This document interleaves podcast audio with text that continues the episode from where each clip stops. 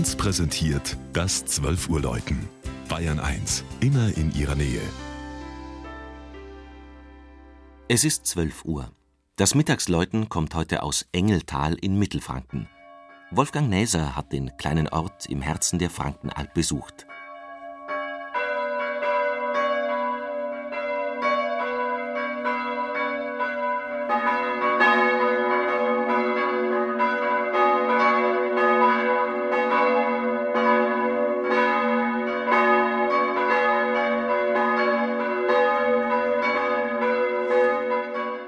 Geborgen von den Hügeln der Hersbrucker Schweiz schmiegt sich das rund 1000 Einwohner zählende Dorf ins Hammerbachtal, einem Seitental der Pegnitz. Heute ist Engeltal Ausgangspunkt für reizvolle Wanderwege auf den Spuren mittelalterlicher Mühlen. Damals hat man in der Region Erz abgebaut und der Engeltaler wasserbetriebene Eisenhammer war beteiligt am Aufstieg der Freien Reichsstadt Nürnberg.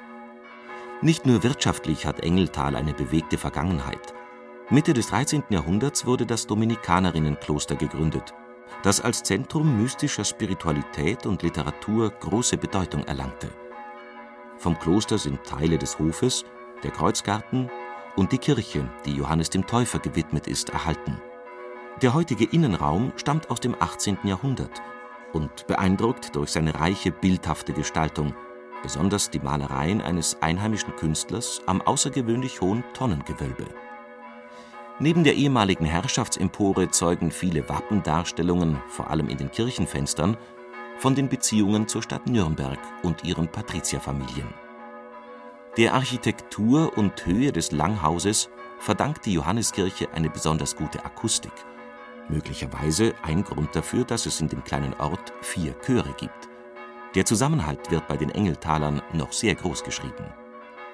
Eine Verbindung zum Ortsnamen schaffen die zahlreichen Engelsdarstellungen, die überall in der Kirche, vor allem am Orgelprospekt, zu finden sind. Eine Engelsfigur krönt auch die Spitze des Dachreiters, der fast mittig auf dem Langhaus sitzt. Im Glockenstuhl hängt ein dreistimmiges Geläut. Die größte und älteste Glocke aus dem 18. Jahrhundert wäre im letzten Weltkrieg beinahe verloren gegangen, konnte aber auf dem Hamburger Glockenfriedhof wiedergefunden werden. Bei ihrer Heimkehr begrüßten sie die Engeltaler voller Freude und Feierlichkeit